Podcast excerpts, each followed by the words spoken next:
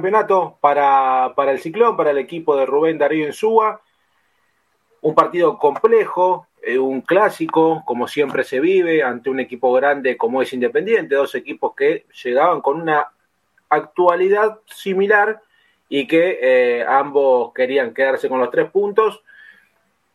Un San Lorenzo que por ser el primer partido del campeonato todavía se lo notó un poco ruborizado al salir a, a la cancha con, con un nuevo técnico en el banco de suplentes, primer partido oficial de Rubén Darío Ensúa como, como técnico de San Lorenzo. Eh, en líneas generales se está viendo algo más de parte de lo físico, pero ya nos vamos a ir metiendo en todo lo que, en lo que tiene que ver eh, y lo que ha dejado este empate ante Independiente, y como dice el Graf, ¿no? Un mal, a ver, un mal resultado, porque claramente si San Lorenzo se atrevía un poco más, estaba fino los últimos metros en la definición, que es algo que a San Lorenzo le viene faltando y mucho, se podía haber llegado a, quedarse con la victoria en casa. Ernie, ¿cómo te va? Muy buenas noches, bienvenido. ¿Cómo estás, Juan? Buenas noches. Bueno, buenas noches a toda la gente ¿no? que está del otro lado y nos sigue ¿no? en este martes de pasión, eh, martes de pasión por el ciclón, que es bastante complicado. ¿no? Hoy tuvimos una jornada eh, bastante complicada en el mundo de San Lorenzo, vamos a estar metiéndonos claramente con todo lo que pasó y contándole detalladamente a la gente, pero bueno, San Lorenzo, como bien decías vos, Juan, jugó el día sábado, eh, arrancó el torneo con un empate ante Independiente. Eh, desde la actuación uno esperaba más de San Lorenzo, eh, uno tenía más esperanzas ¿no? por este San Lorenzo de Insúa, pero bueno, también hay una realidad, ¿no? No deja de ser el mismo equipo que terminó jugando el torneo pasado, con menos jugadores todavía, ¿no? Es como que San Lorenzo hoy tiene menos todavía que la finalización del torneo anterior con Verón, entonces eh, ahí es donde viene la parte de la cautela, ¿no? donde uno quizá analiza eh, que el empate termina siendo no tan malo, sobre todo teniendo en cuenta cuál es el panorama de San Lorenzo, un equipo que trabajó dos semanas y que en SUA no tiene todavía ningún refuerzo, ¿no? de lo que vamos a estar hablando también en el día de hoy. Y una actuación, como vos decías, Juan, que yo lo decía en la, en la misma trasme, ¿no? Del hincha, eh, una situación ambigua, ¿no? Por un lado, te deja sensaciones de que este equipo con dos o tres refuerzos y con la mano del técnico puede llegar a mostrar algo más. Y por otro lado, la sensación de que es más de lo mismo, ¿no? Un equipo que no termina defendiendo bien, que la mitad de la cancha de alguna manera hace agua, eh, que le falta como esa intensidad y la presión que a veces tiene el rival y San Lorenzo no la tiene, que en la zona de definición, como bien decías vos, Juan, siempre le falta 5 para el peso, entonces bueno, eh, es la parte, digamos, del vaso medio llena, y bueno, si uno quiere tomar la parte del vaso eh, más llena, bueno, se queda con que San Lorenzo eh, no arrancó ganando, pero no arrancó perdiendo, ¿no? Y uno termina conformándose con un resultado que podría haber sido peor si Torrico no sacaba un par de pelotas cuando Independiente tuvo 15, 20 minutos de superación con San Lorenzo, un equipo que parecía no hacer pie, ¿no? Así que bueno, de alguna manera cuando uno analiza finalmente dice, bueno, es ambiguo, no es tan malo, pero no es tan bueno, parezco Guido Casca, pero la realidad es esta. Claro, está mal, pero no tan mal, porque claramente, a ver, la idea era empezar ganando ante un rival fuerte, pero al mismo tiempo débil, ¿no? Porque creo que eh, San Lorenzo en el primer tiempo manejó mucho la pelota, pero no supo cómo terminar la jugada, no supo cómo lastimar, no encontró los caminos que lo llevaran a, complicar el arco independiente.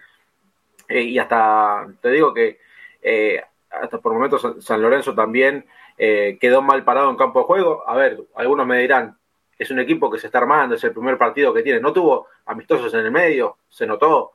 Se notó que no tuvo partidos amistosos en el medio, que le faltó preparación futbolística, que le faltan refuerzos, como vos decías, Ernie. Sin lugar a dudas, después de, haber visto este, este debut, a San Lorenzo le faltan refuerzos, creo que, y, teniendo en cuenta, bueno, también esto con el diario del lunes, ¿no? La lesión de Zapata, ahora necesita también un refuerzo eh, o, pensar que un central necesitas sí o sí que tenga experiencia, que tenga eh, varios partidos sobre el lomo, más allá de que tenés a Federico Gattoni, tenés chicos que van demostrando partido a partido que están para San Lorenzo, pero hay que llevarlo de a poco, lo dijo el técnico, hay que llevar de a poco a los juveniles los que también van a jugar, pero al mismo tiempo vos necesitas un resguardo, necesitas una columna vertebral de experiencia para después rodearlo con pibes y poder sacar eh, algo bueno de este producto. Porque mm, si vos tirás toda la cancha juveniles, te podés dar la cabeza contra la pared sin lugar a dudas. Ahora viene un partido complejo ante Newells en Rosario, una cancha siempre difícil. Está bien, la última vez que fuimos con, con Fernando Verón, con este mismo planteo, línea de 5, línea de 3, como quieran decirle, San Lorenzo ganó. Pero vos ahora vas a tener, y ahora vamos a estar eh, tocando el, equipo, Ernie, la baja de Zapata, que es una baja importante que va a sentir San Lorenzo en el fondo que no esté el, el experimentado central colombiano, Ernie. Sí, no, Juan, sin ningún lugar a duda, el tema de Zapata. Y yo creo que el otro día se sintió y mucho, más allá que alguno del otro lado me va a decir, qué está diciendo Sam, ¿no? Pero yo realmente sentí y bastante la ausencia de Gordillo. A ver, un jugador que a lo mejor, a ver, desde lo técnico no es ese jugador que te entra por los ojos o ese jugador que uno espera para que se ponga a las 5 de San Lorenzo, sobre todo los que vimos al Lobo Ledesma o vimos al Conde Galeto, muchos números 5 que podemos nombrar en la historia de San Lorenzo. La verdad que no es justamente uno de esos jugadores Gordillo, ni siquiera tampoco el Pichi Mercier, pero digo, le daba esa, ese carácter a la mitad de la cancha, esa energía, eh, eso de correr al rival, de recuperar pelotas, a veces un poco torpe, con falta, pero bueno, tenía esa intensidad, a lo mejor esa dinámica en la mitad de la cancha, que por lo menos a mí me faltó por momentos ver, ¿no? Un Rosané que cubría bien posicionalmente los espacios, pero no tiene esa energía, ¿no? Y esa impronta de Gordillo. Y un Ortigosa que, bueno, a mi punto de vista, muy atinado con la pelota cada vez que le toca jugar, pero eh, le falta ese roce, ¿no? esa dinámica para hacer un eje dentro de la mitad de la cancha. La discusión quizás siempre es la misma, porque hay quien te dice, bueno, pero el tipo juega bien, es el más claro a la hora de jugar a la pelota, los pases, pero hoy en el fútbol argentino necesitas algo más, digo, sobre todo la zona medular. Yo entendería quizás si vos me decís, ponés eh, un mediocampo intenso con dos o tres jugadores, con dinámica, y lo dejás suelto Ortigosa. Y decís, bueno, yo quiero que Ortigosa sea ese jugador que termine generando habilitaciones para, la delantera. Pero en esa posición donde tiene la doble función Ortigosa, es bastante complicado hacer pie a veces en la mitad de la cancha. Y se veía más de una oportunidad que San Lorenzo salía y Independiente le metía una primera línea alta de presión y le sacaba la pelota. Incluso hay una jugada de Ortigosa que la pierde y casi termina uno de los goles de Independiente, si no me equivoco, fue una de las salvadas eh, de Torrico, ¿no? De esas que hablábamos al principio. Eh, un San Lorenzo que también le costó el espacio entre líneas, la defensa, eh, el libre y los stoppers tomaban mucha distancia y a veces James por un lado y Gatoni por el otro tenían que salir mucho hacia las bandas. Quedaba mano a mano, el chico James hubo momentos que con Fernández quedaba mano a mano y encima le venía Alexis Vigo por su banda, ¿no? No volvía Fernández Mercado, claramente jugando como volante, como decía el técnico, porque es un 3-4-1-2, entonces Fernández Mercado es volante. Él no volvía por esa banda y tampoco se metió Ortigosa por ese sector. Y ahí es donde hace el negocio un poquito Domínguez, ¿no? Viejo Lobo vivo, el técnico de Independiente, dice, bueno, ahí eh, a la casa de James, lo puso mano a mano con Fernández. Si Fernández no le ganaba mano a mano, pasaba a Vigo y le hacía el 2-1. Y ahí creo que estuvo el negocio de Independiente que el punto favorable, Juan, es que en esta el técnico lo vio, o sea, lo pudo interpretar, y luego las dos salvadas de Torrico, de alguna manera mete el cambio, que es el cambio de barrios. A ver, a mí me contaron un detalle, que bueno, claramente yo al estar haciendo los comentarios, eh, uno no está en la zona baja, y a veces cuando estás en la zona baja tampoco te dejan acceder, pero bueno, después me mostraron el papel de los cambios. Los cambios, Juan, iban a hacer el ingreso de Barrios por Ortigosa. Y Blandi iba a entrar por Vareiro. ¿Te acordás los cambios que se suspenden cuando San Lorenzo empata? Claro, cuando San Lorenzo mete el gol, eh, Insúa manda otra vez a Blandi y al perrito Barrios a seguir el precalentamiento y 10 minutos, 7 minutos, 8 eh, entra el perrito. Pero el cambio era Barrios por Ortigosa.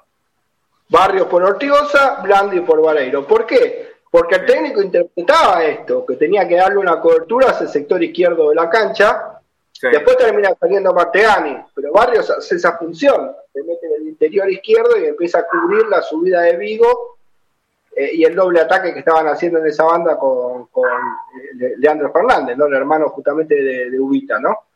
eh, corrige ese movimiento, cosa que a veces con otros entrenadores y otros momentos nosotros veíamos de la cabina que el error estaba y terminaba ningún técnico corrigiéndolo hasta que terminaba el rival. ¿Te acordás? Tantas veces hablábamos de los presagios del profe Romero, ¿no? Que decía, va a pasar esto, va a pasar esto, va a pasar esto, y pasaba. Y no había una corrección de parte del director técnico de San Lorenzo. En este caso, Insúa lo corrigió tarde, no lo corrigió tarde, quiero decir. Porque, bueno, Independiente no completó el segundo gol y finalmente San Lorenzo puede llegar al empate con esa corrección de movimientos y entrando Barrios, ¿no? De alguna manera hacer ese interior izquierdo que eh, esa función no supo hacerlo activoso, no tiene las características claramente para hacer esa función.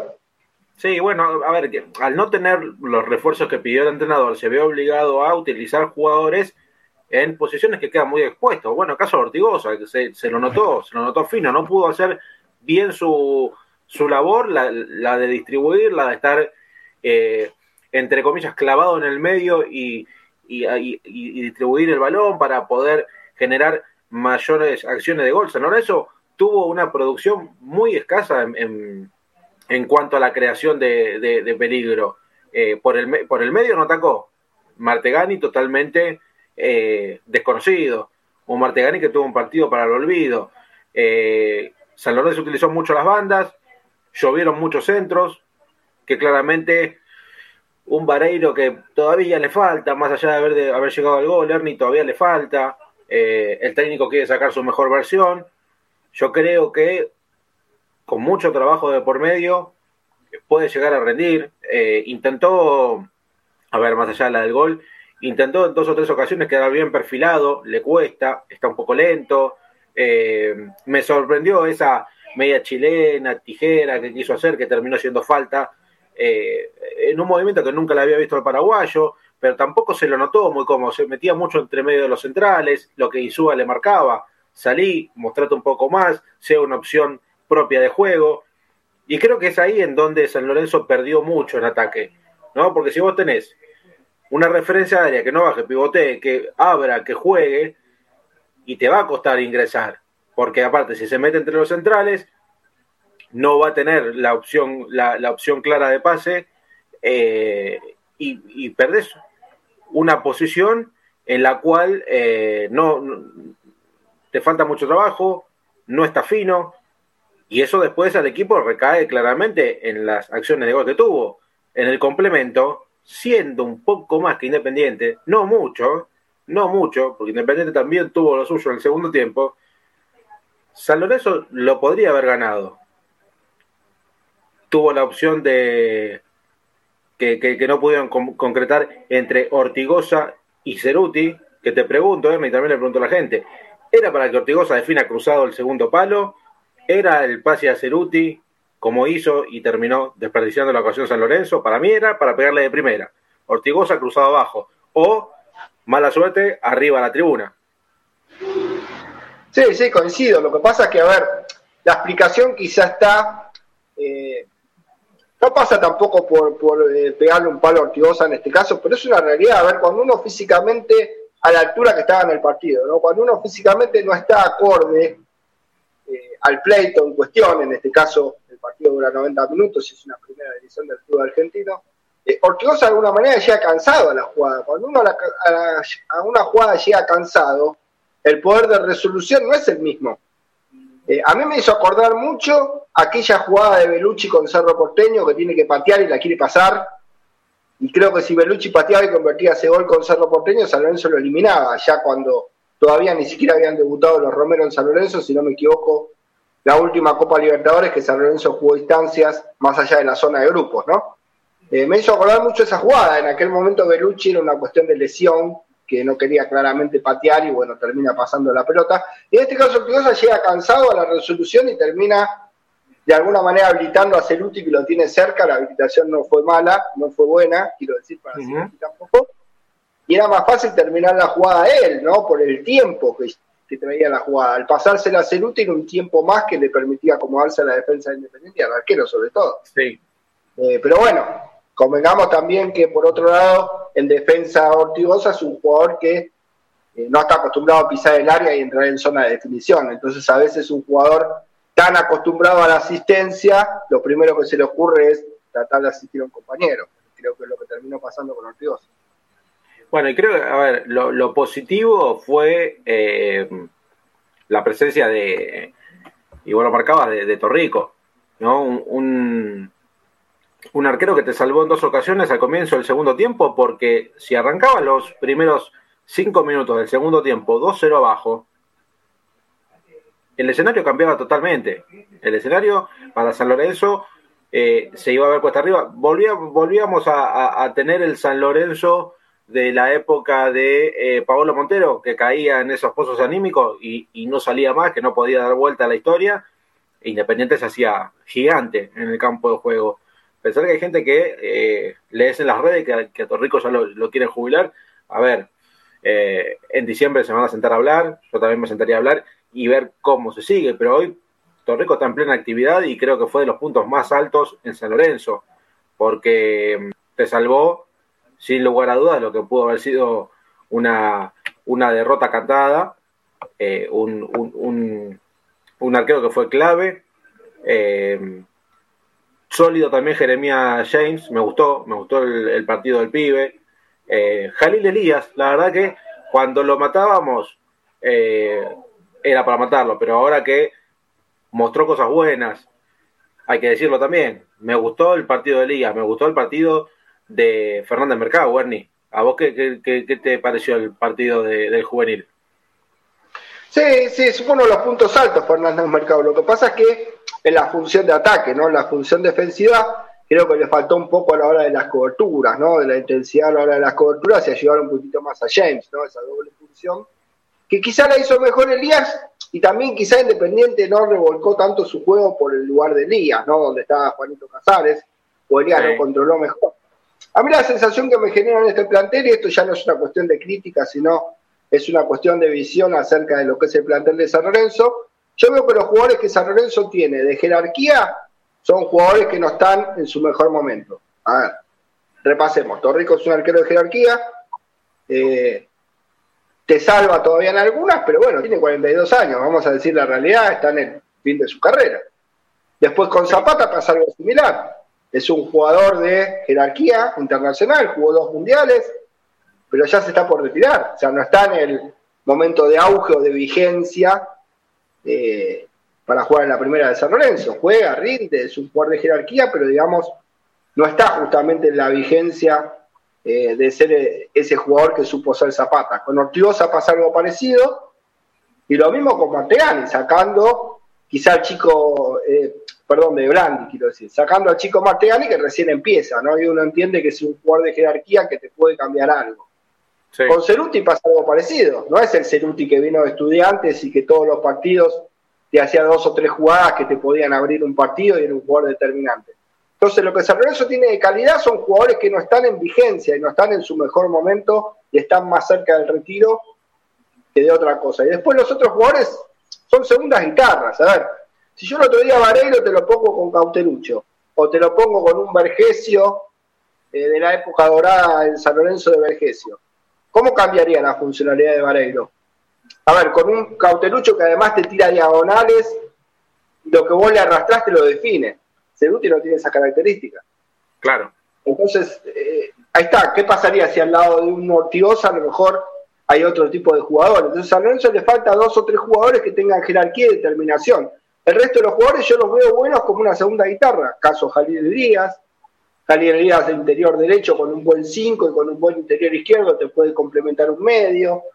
Eh, lo mismo me pasa con los marcadores centrales, Hernández, Gatoni, eh, son buenos jugadores, James está empezando.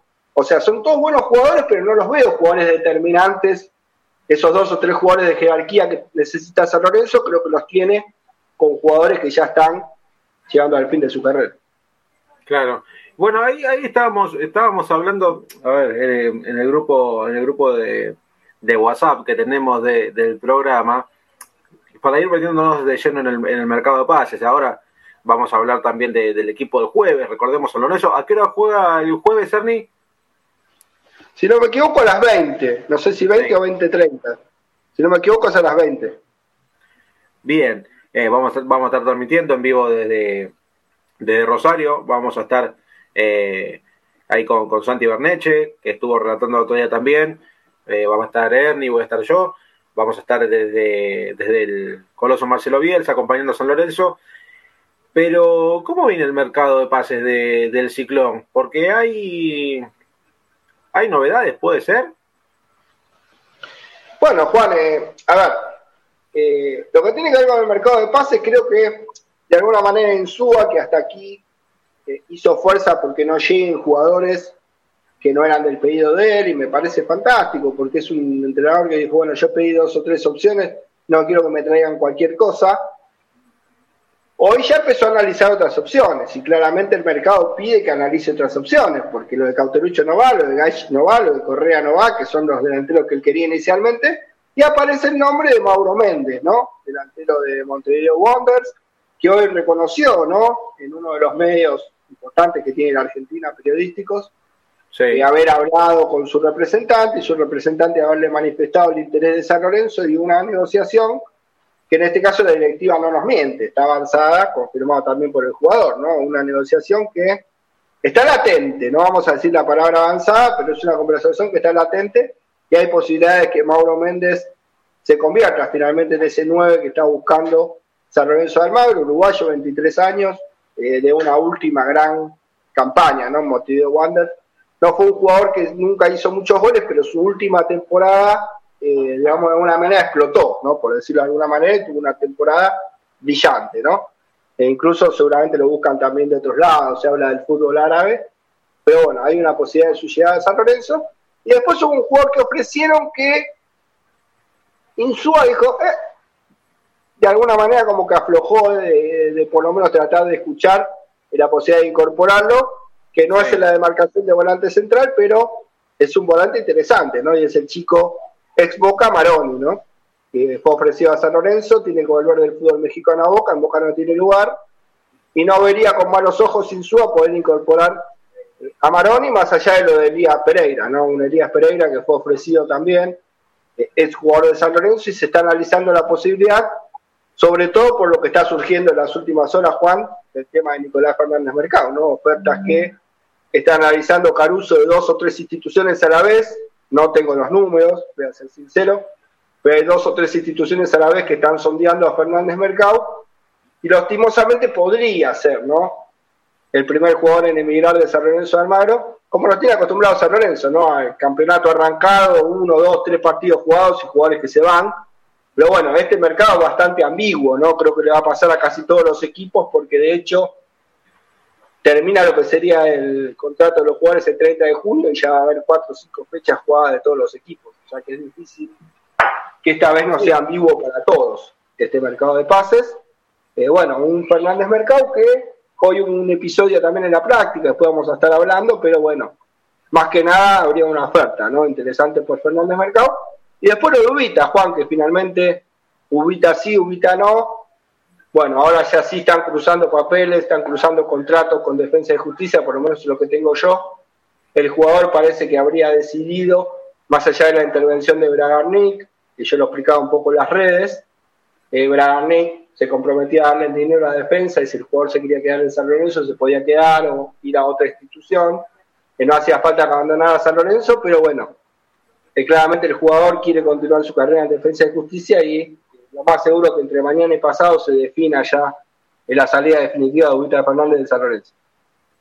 Bueno, eso es otro tema. Vamos a ir por parte, para que la gente no, se mezcle. A ver, los nombres que están sobre la mesa y que San Lorenzo está, digamos, negociando o eh, charlando es Gonzalo Maroni, que debe volver a Boca, que pasó por la selección juvenil argentina, eh, está jugando en Atlas de México, eh, es volante, 23 años, le gusta el técnico, sí, eh, más allá del, volante de Talleres que en su momento sonó.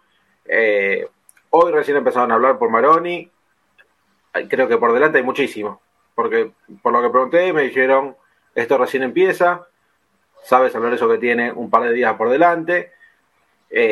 otro de los nombres es el de, el de Gastón Togni, Ernie, el jugador de Independiente, que bueno, le mando un, gran saludo a, a Gustavo Medina de Radio Continental, que estuvimos el otro día en el estadio sentado al lado del otro, eh, me estuvo comentando que Gastón Togni forma parte de la nómina de Independiente porque Domínguez no tiene más. Es más, Independiente formó el banco suplente con ocho jugadores, ocho jugadores, eh, y tuvo que llevar a Togni porque no tenía más, porque Domínguez cortó unos cuantos, pero corre muy de atrás, no está en consideración y si llega una oferta se va.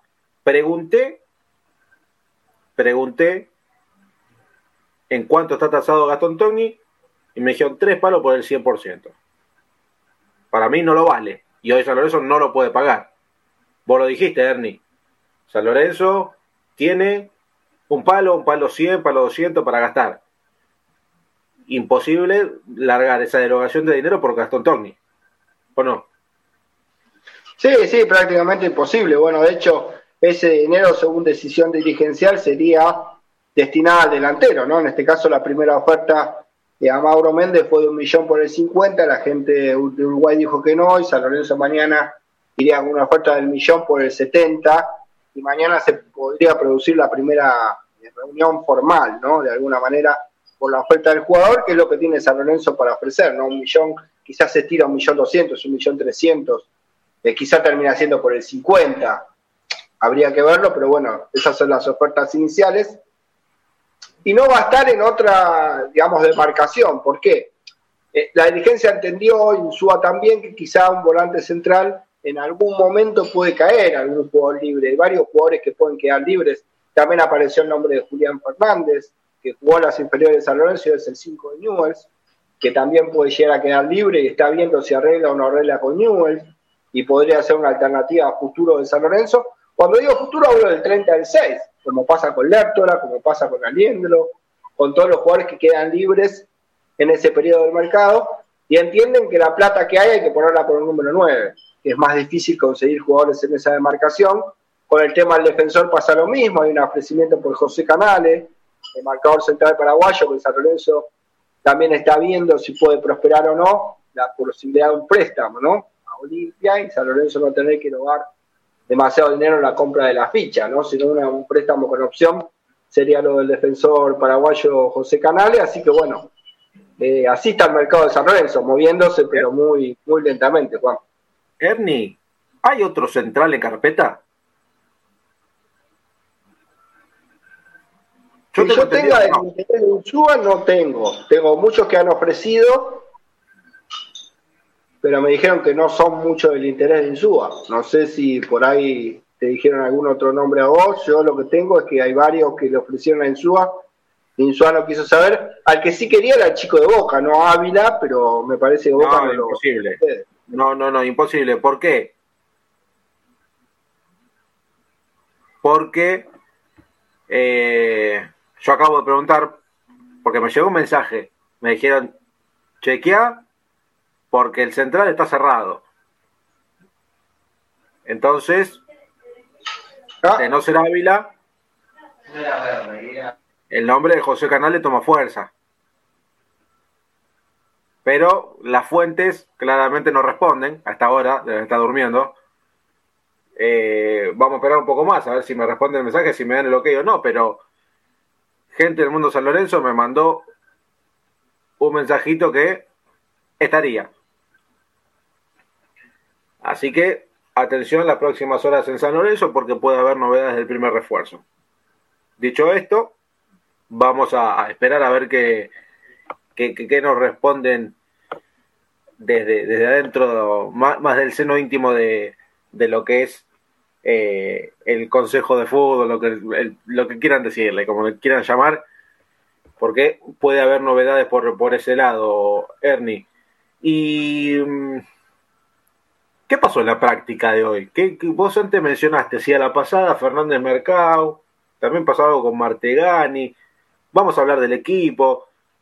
Contanos, a ver, ¿qué, qué fue lo, lo, que pasó? Mañana hay práctica abierta, ¿eh? Mañana hay práctica abierta a la prensa, vamos a estar presentes, vamos a estar llevándole a la gente lo mejor de la práctica, pero ¿qué, qué, qué fue lo que pasó en, la práctica matutina de Ciudad Deportiva del día de hoy? Bueno, como usted sabe, Juan, siempre a mí alguna información me llega, ¿no? Más allá de que hoy no pudimos estar presentes en las prácticas, porque hoy no era una práctica abierta, así lo será la del día de mañana. Bueno, para un 11, ¿no? Rubén Darío Insúa, recordemos que San Lorenzo jugó el sábado, el domingo hizo un recreativo, eh, el día lunes hizo ejercicios eh, de pelota parada y, demás cuestiones, y recién hoy fue el primer día de práctica de fútbol, ¿no? camino a lo que será el partido del jueves, mañana será la segunda y última práctica de fútbol, donde se va a definir el 11. Entonces Insúa lo puso a Torrico en el arco, puso a Jalil Elías, a Gatoni, a Hernández, a Zapata, eh, perdón, a Zapata no, a James, Hernández es quien estaría ingresando por Zapata, Fernández Mercado, después en la mitad de la cancha colocó a Ortiosa, a Perruzzi, y aquí la sorpresa, ¿no? Cuando uno esperaba que fuera Mateani, no, el que jugó detrás de la línea de los delanteros en esto que es eh, la línea de 5 o la línea de 4 sería, bueno, con Elías Mercado, el doble 5 Perrucci Ortiosa, y atrás de los, de los delanteros jugó Vita Fernández, suelto, flotando, con Ceruti en la delantera con Vareiro nuevamente. O sea que Vita Fernández arrancó en el titular, en detrimento de Agustín Mateani, o sea que Agustín Mateani trabajó para los suplentes. O sea, era la primera sorpresa de la práctica, porque bueno, si bien Agustín Mateani no completó el partido con Independiente no tuvo una buena performance, uno imagina que algo más había pasado, que no era simplemente el futbolístico, y de hecho, investigando al técnico un poco no le gustó una actitud de Mateani en el cambio, si bien por ahí está dando una versión que dice que hubo insultos del jugador, esto lo quiero descartar, no fue así, pero sí la típica cara larga, ¿vio la cara larga del cambio? Bueno, a Rubén Lorenzo no le gustó mucho esa cara larga del cambio de Agustín Marteane, entonces se lo hizo saber al jugador y además hubo una declaración del jugador, ¿no? En anoche en un programa partidario del colega Mario Masi, a quien le mandamos además un abrazo, no hay por qué ocultar en ningún nombre de nadie. Hizo una nota con Martegani y Martegani respondió, Insua lo escuchó, eh, que por qué había sido reemplazado y Martegani dijo, no sé, pregúntele al técnico, mostrando una suerte de disconformismo. Entonces, de alguna manera, el entrenador entiende que tiene que ir ubicándolo a Martegani, ¿no? De alguna manera decir, bueno, pará, stop. Y creo que un poquito ese tirón de orejas tuvo que ver con que arranque como suplente en la práctica de hoy. Después, bueno, se estaba desarrollando con normalidad la práctica hasta que en, un momento toca el silbato Insúa, entra Silva, sale Marteano. Eh, perdón, entra Silva, sale Fernández Mercado. Sí. En el momento que sale el jugador, el gesto a Insúa no le gustó demasiado, el gesto del jugador, y lo mandó a trotar. La típica de andar a trotar. El jugador seguía de alguna manera como diciendo cosas entre dientes y ahí aparece Ortigosa y le dice, pide, pide, andá total, cállate la boca. Y le dice, ¿qué pasó, Rubén? Insúa le responde, nada, entró Silva. Así que bueno, esa pequeña situación tensa fue la que se vio en la práctica de hoy, que según me dijeron mañana, Insúa antes de parar, más allá que prensa oficial dice que hay una, molestia ¿no? de Fernández Mercado y por eso no sería parte de la nómina, esto todavía no está resuelto, mañana habría una charla ¿no? del cuerpo técnico específicamente ¿no? de Rubén Darío Insúa con Fernández Mercado, eh, digamos, más tranquilo, ¿no? Dejó pasar lo que sucedió hoy el técnico de San Lorenzo, la práctica terminó, y recién mañana se va a hablar esto. Eh, el técnico cuando pidió el cambio entendió de alguna manera que había una situación de Fernández Mercado como que estaba sobrando una jugada, ¿no? Una displicencia desmedida del jugador. Y por eso colocó a Silva, ¿no? Bueno, el jugador respondió con un gesto no muy aceptado eh, por el entrenador, bueno, lo que ya conté de la participación de Ortigosa y demás. Esa es la realidad de lo que sucedió con Fernández Mercado y por qué salió y por qué después empezó la información de que no sería parte del equipo que va a Rosario, ¿no? Bueno, después surgió lo de las ofertas que yo contaba antes, pero bueno, básicamente el pequeño roce que hubo en la práctica es el que acabo de contar. Bien, sí, bueno, a ver. Eh, en un presente tan complicado de San Lorenzo, y a los chicos se les sube el humo rápido a la cabeza, ¿no? Sabiendo que son los apellidos que van a estar primeros en, en la nómina o que forman parte de un primer equipo. Eh, hay que saber entender también la situación en la que está el club y eh, lo que está representando dentro del campo de juego, ¿no? Después, eh, las decisiones del técnico hay que respetarlas siempre, guste o no guste. Esto es así. ¿Cuántos jugadores de renombre han salido?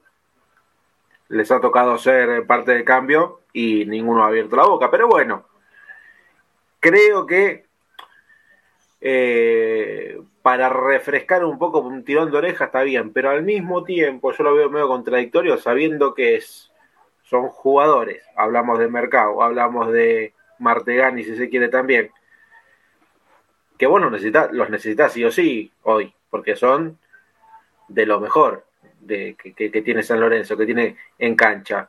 Y entonces no tenerlos o, mandarlos al banco o, no, no, aprovecharlos desde el minuto cero. Y yo no, sé si está, estaría de, todo bien, pero bueno, eh, uno no está en el día a día, Ernie, de lo que pasa dentro de San Lorenzo, está más que claro. Eh, conocemos eh, lo que es el afuera, los que nos puede contar, que lo que nos cuentan no sabemos si es 100% verdad, es todo mentira, hay un poco y un poco. Usted sabe cómo es esto, usted años de, vestuarios, sabe cómo son este tipo de situaciones. Sí, sí, sí, desde ya, bueno, claramente yo confío en, la fuente que me lo contó y bueno, eh, igual son cosas, a ver, vamos a desdramatizar. Son cosas totalmente normales en la práctica de cualquier equipo, de cualquier grupo de convivencia.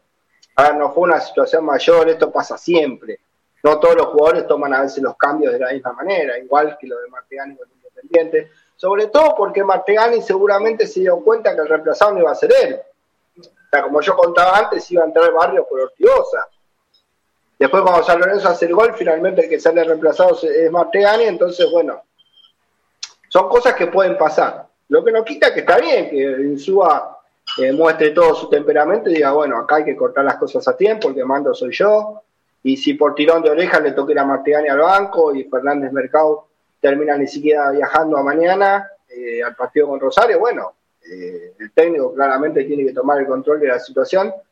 Lo que pasa es que cuesta eh, creer que en este mundo San Lorenzo tenga que ver solamente con esto, ¿no? Y que no haya otro trasfondo, sobre todo teniendo en cuenta que después aparecen enseguida las ofertas por Fernández Mercado, ¿no? En este caso del fútbol español, también algún interés del Anderlecht, eh, reconocido todo por Caruso, eh, que están en tratativas y llegaron eh, ofertas por Fernández Mercado. No significa que San Lorenzo las aceptó, ni mucho menos, pero digo, cuando empiezan a pasar estas cosas en San Lorenzo, lastimosamente, los que estamos hace años viviendo las cosas que pasan en San Lorenzo, y nos genera un estado de alerta, por lo menos. Ojalá que no sea así, simplemente sea una pequeña desconexión entre el técnico y Fernández Mercado, que mañana se habla eh, y el jugador finalmente, si no hace el partido con Newells, eh, vuelva a ser tenido en cuenta sin ningún problema.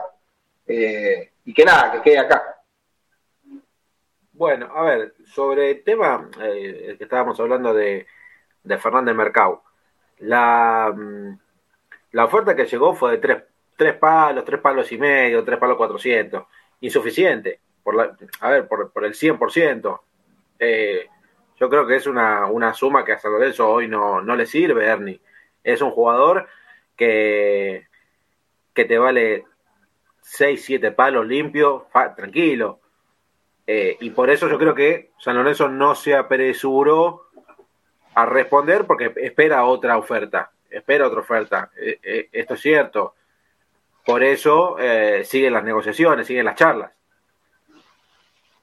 Así es, justamente la, oferta que vos decís, si no me equivoco, la del Anderlecht, eran 4 millones, y a San Lorenzo le quedaban 3 millones y pico limpias, eh, pero como vos decís, está el Málaga y también el Betis, ¿no? Por lo que a mí me dijeron al Betis, le dijeron que ya saben que el Betis tiene que venir con 6 millones. Si no viene con 6 millones, es difícil que San Lorenzo se siente a hablar. El tema es que aparezca esa oferta del Betis de 6 millones, ¿no? Porque ahí, claro, ya podría suceder que Fernández Mercado dejara San Lorenzo Almagro. Y aparte, a ver, nosotros conociendo el mundo San Lorenzo también decimos, como bien decías vos, ¿no? Tony, posible lateral izquierdo, más allá de que llegue o no. Elías Pereira. En su momento se habló de Ángelo Martino de Talleres. Entonces uno dice, ¿para qué querés? Si tenés a Fernández Mercado de Silva, ¿para qué querés jugarse en el lateral? Bueno, también el lateral colombiano, que en su momento Insúa dijo que no lo quería, Edwin Herrera, ¿no? También originalmente lateral izquierdo. Digo, cuando tanto se nombra en una demarcación que está completa, de alguna manera la dirigencia quizás sabe, y a mí esto me lo contaron hace tiempo y yo creo que lo compartí con ustedes, si no me equivoco, que la idea de Martegani es no venderlo, si San Lorenzo lo vendería, mantenerlo hasta diciembre. Pero con Gatón y con Fernández Mercado cree que si llegan ofertas puede ser el momento para que San Lorenzo venda o a Gatón o a Fernández Mercado, porque ya tienen 23 años, porque ya juegan un par de campeonatos y creen que si San Lorenzo tiene que vender a algún jugador, como le pasa a casi todas las instituciones, quizás los cañones estarían apuntados a aflojar ante una oferta satisfactoria de Gatonio de Fernández Mercado por sobre quizá otra oferta que haya, por ejemplo, de Martegani, ¿no? O sea que lo ideal, el panorama ideal para esta dirigencia sería justamente pensar en ofertas por Gatón y por Fernández Mercado.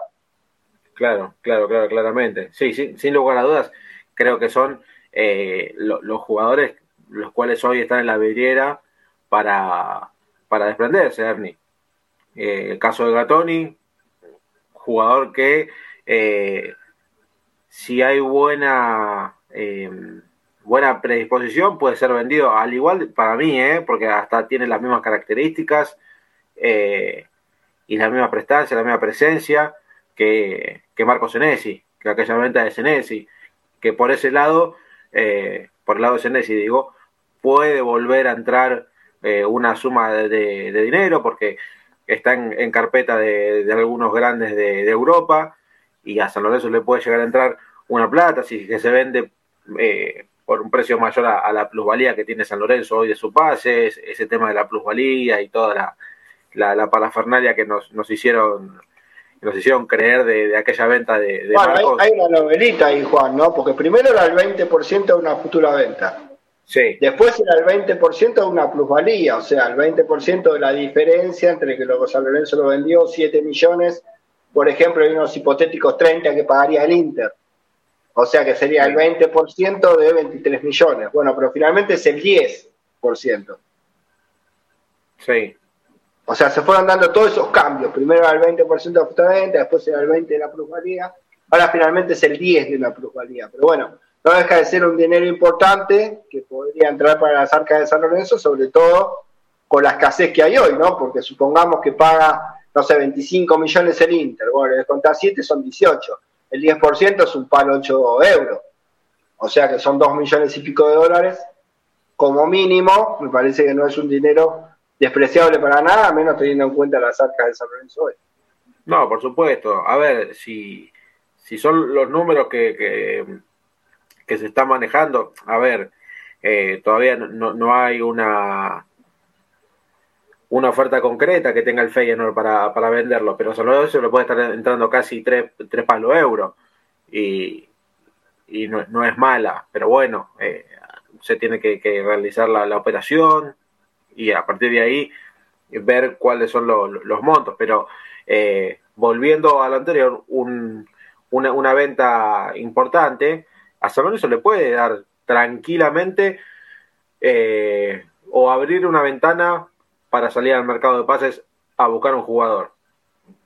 Porque imagino que esa, es la estrategia hoy por hoy, ¿no? Eh, imagino a Matías Caruso hablando, llevando adelante las negociaciones eh, de, estos nombres que vos fuiste, fuiste marcando, Ernie, que, que son los que San Lorenzo tiene en carpeta, para sacar lo mejor y si entra una venta importante, desprenderse de, de algunos de los jugadores que nombramos. Repasamos. José Canales es uno de los eh, defensores, el único defensor central por, por, el cual hoy, hoy están hablando. Gonzalo Maroni, que bien lo nombraste, Gastón Togni, que yo creo que de lo que vamos nombrando hasta ahora es el más difícil, porque San Lorenzo no creo que haya una, una erogación de dinero por un un volante de, las características de, Gastón, Iván Rossi y Federico Andrada. y después, bueno, lo que también mencionaba de, Mauro Méndez. Esos son los nombres que hoy están sobre la mesa. Ahora, si me preguntan, después de esto hay más, no sé, yo creo que no.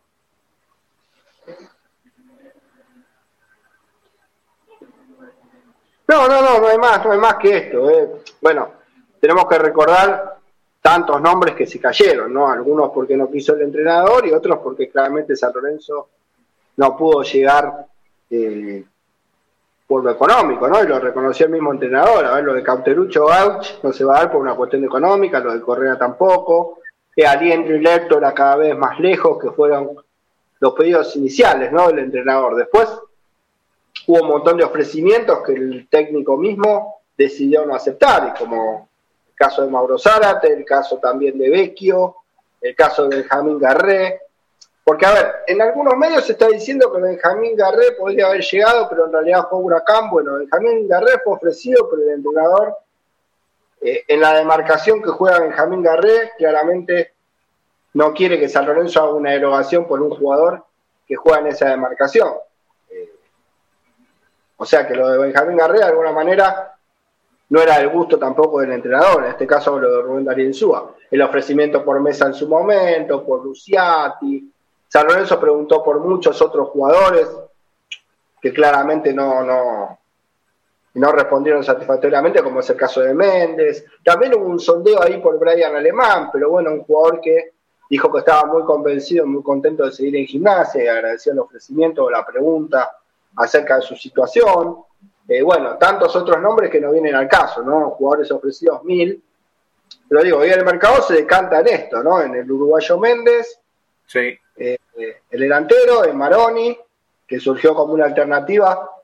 Me hablan de un préstamo de 18 meses con una opción algo alta, eh, que define Insúa, que la negociación está avanzada y la definiría Insúa.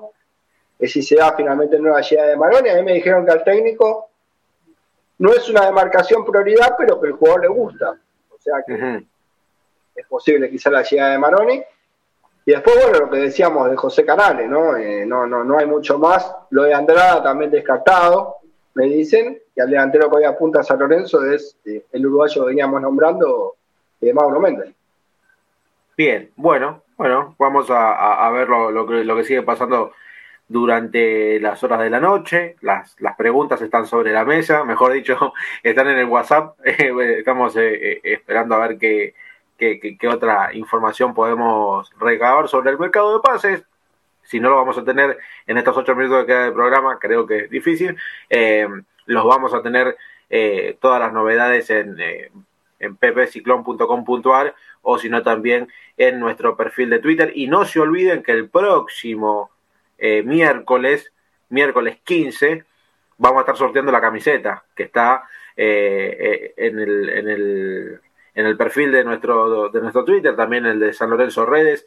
Vamos a estar sorteando la camiseta negra de, San Lorenzo. Así que a los que no están participando, participen, tienen una semanita más por delante. Y mientras tanto, eh, el miércoles vamos a hacer un, vivo para, hacer el sorteo de la camiseta. Bueno, hablando de eh, WhatsApp, Juan. Sí, Hablando de WhatsApp, ya que me decías, ¿no? Que bueno, lo de Elías Pereira me dicen que va a estar supeditado a lo de Fernández Mercado, que sería una negociación que sin Insúa dice que sí, podría firmar mañana mismo. Me refiero a Elías Pereira. Y otro jugador que toma fuerza en las últimas horas que fue ofrecido, y si no aparece ningún otro volante central, se podría dar, y también define Insúa, es el caso del ex huracán de River, ¿no? Y Banfield. Me estoy refiriendo a Iván Rossi, Juan. Bien, o sea, todo, sí, claramente todo depende de eh, la aprobación de, Rubén Darío Suba y a partir de ahí, bueno, ver también cómo, manejar el tema de, la erogación de dinero. ¿no? A ver, si más allá de que no se venda eh, ningún jugador, vos tenés que salir a buscar algo, porque ya nos dimos cuenta que este San Lorenzo sin, sin refuerzos a mitad del campeonato se queda sin nafta y, y, ya empezó a sufrir bajas. Pero eh, creo que esta semana entonces podemos llegar a tener ya novedades sobre el mercado, Ernie. Claro, claro, bueno, son jugadores en este caso, tanto Elías Pereira como Rossi, como Maroni, son jugadores que San Lorenzo inicialmente no tiene que poner dinero, son jugadores que vendrían, en el caso de Pereira y Rossi, libres, en el caso de, de Maroni, bueno, si bien el caso le pertenece a Boca, el préstamo sería sin cargo, ¿no? Eh, después, bueno, sí hay que hacer una erogación de dinero y la oferta está sobre la mesa por el jugador uruguayo. Eh, y bueno, y habrá que ver qué pasa con el marcador central, ¿no? Como bien decías vos, Juan. Eh, y la idea era, como yo marqué inicialmente, traerlo también a préstamo, en este caso a Canales, hoy en Olimpia de Paraguay, si no me equivoco, ¿no? sí. paraguayo. Así que bueno, la idea está planteada como lo decíamos, ¿no? La poca plata que tiene San Lorenzo, ponerla en el 9 y después de alguna manera concientizar a Insúa de que las opciones que él quería no van a poder venir y es esto que tiene sobre la mesa San Lorenzo, nada.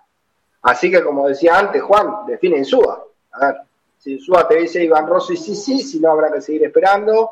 Eh, si te dice Elías, Elías Pereira, sí, sí, si no habrá que seguir esperando. Y bueno, esas son las realidades que tiene San Lorenzo hoy, lo mismo con el caso de Maroni.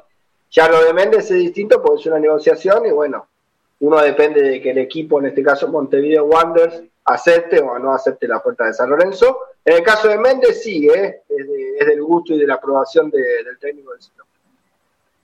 Bueno, entonces vamos, vamos a, esperar a ver qué pasa en, las próximas horas.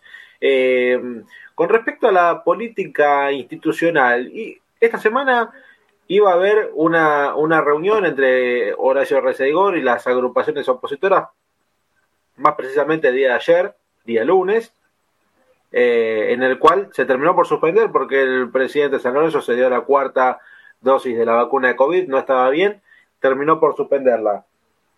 Pero eh, los referentes de los diferentes grupos opositores eh, se acercaron a la sede de Avenida La Plata, en una forma de toma pacífica de la sede para eh, hablar con algún interlocutor, ya que no estaban las cabezas, a ver qué era lo que pasaba y quedaron en reunirse el viernes, Ernie, o sea, el viernes puede haber algo más concreto de lo que todos queremos, que son las fechas de elecciones en San Lorenzo. Sí, sí, la idea es el día viernes de no finalizar esa reunión si no se propone una fecha eleccionaria. Acá el tema pasa por la propuesta que puede llegar a ser el oficialismo y te voy a explicar lo que tengo yo. A ver, con esto no quiere decir que sea la realidad, pero te digo algo que me cuentan a mí, eh, gente cercana a Matías Lamen. A ver, ¿por qué nombra a Matías Lamen? Más allá de que diga que está alejado y que es vocal, es quien sigue definiendo las acciones de San Lorenzo y aunque quiera mantener ese perfil bajo y alejarse desde lo mediático, está metido y como todos sabemos, diciembre es una fecha clave para la política nacional, ¿no? Hay una posibilidad de candidatura de Matías Lamen para jefe de gobierno, justamente. Sí. Entonces, ¿qué pasa? Entienden de alguna manera desde el gobierno nacional y Matías Lames que es mejor llevar las elecciones para marzo o abril. A ver, si habría una elección, por ejemplo, de octubre, noviembre, como quieren las agrupaciones, ¿no? Gana una agrupación X, no importa cuál, ¿no? hacen una auditoría o empiezan a saltar problemas en San Lorenzo, esto estaría manchando la imagen del futuro jefe de gobierno. Claro, sí, sin lugar a dudas.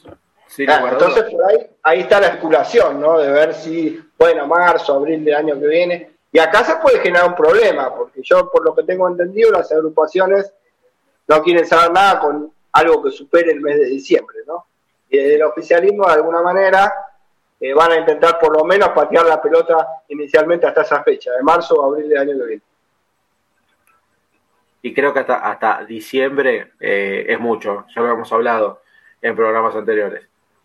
Eh, las elecciones tienen que ser antes, octubre, más tardar, para quien agarre tenga, tenga un tiempo de, de poder de poder gambetearla, si se puede, un poco de cintura, porque eh, va a ser una fecha complicada diciembre, cierre de contratos, mercado de pase.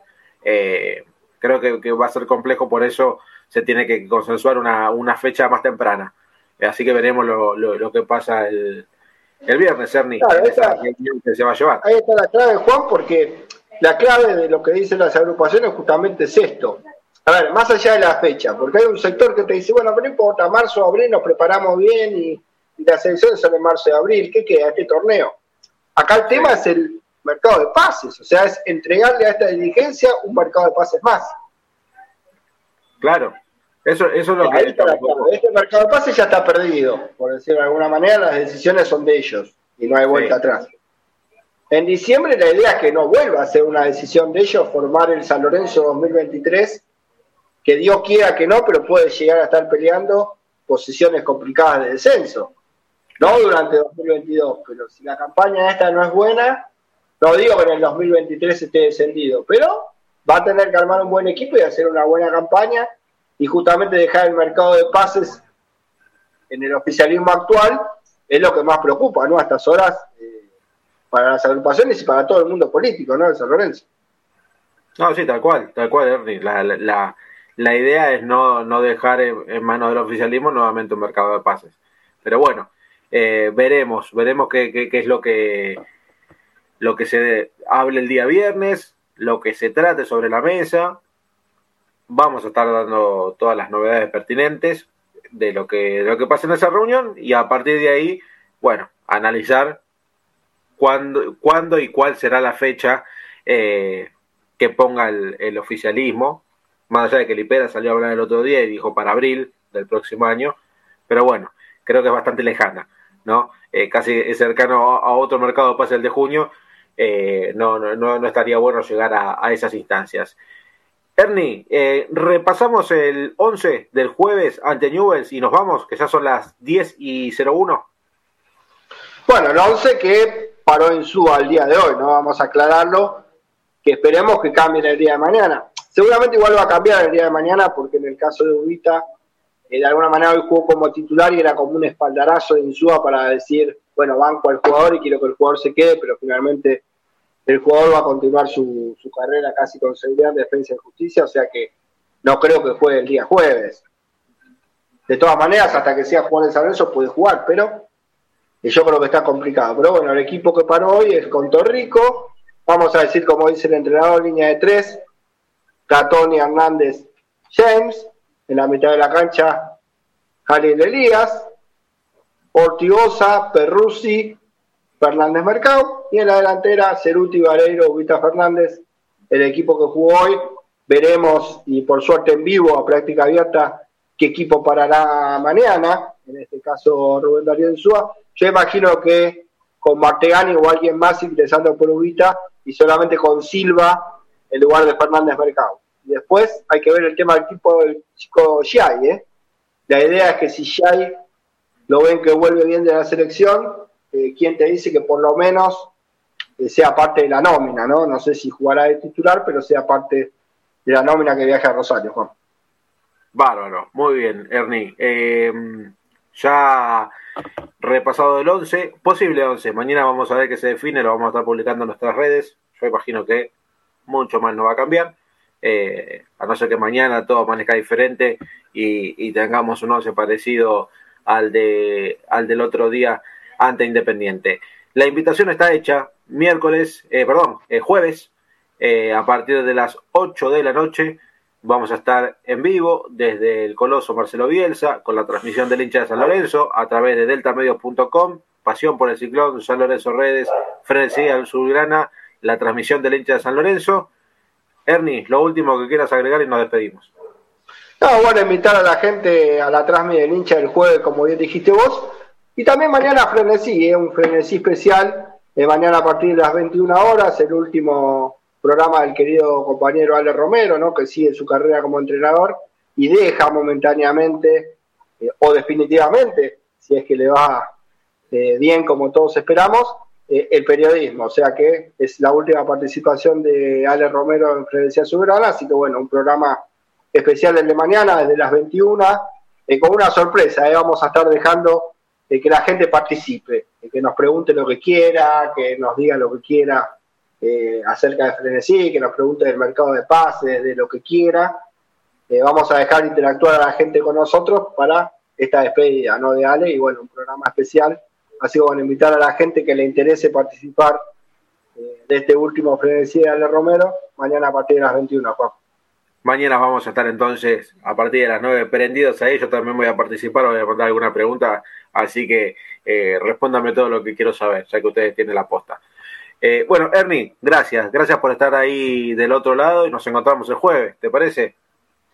Sí, sí, a partir de las jueves, imagino, a pasar las 19 horas, 19.30 más o menos, eh, con lo que será la segunda fecha, ¿no? En el Coloso Marcelo Bielsa, Newell's Boys, San Lorenzo Almagro, como siempre con la transmisión del hincha, ¿no? La que siempre está, la que nunca se borra y la que sigue a todos lados a San Lorenzo Almagro. Así es, recordamos, arbitraje de Silvio Truco, este será el, el árbitro que impartirá justicia entre San Lorenzo y Newells. Gracias eh, Ramiro Brignoli en la operación técnica de Delta Medios, el alma mater de, esta gran casa sanlorencista. Invitar a todos los medios partidarios de San Lorenzo que quieran sumarse a la grilla de Delta Medios.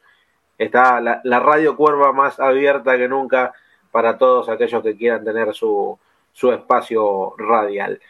Ernie, gracias por estar del otro lado. Gracias a todos ustedes también por seguirnos todos los martes o cuando estemos al aire el jueves a partir de las siete y media de la tarde.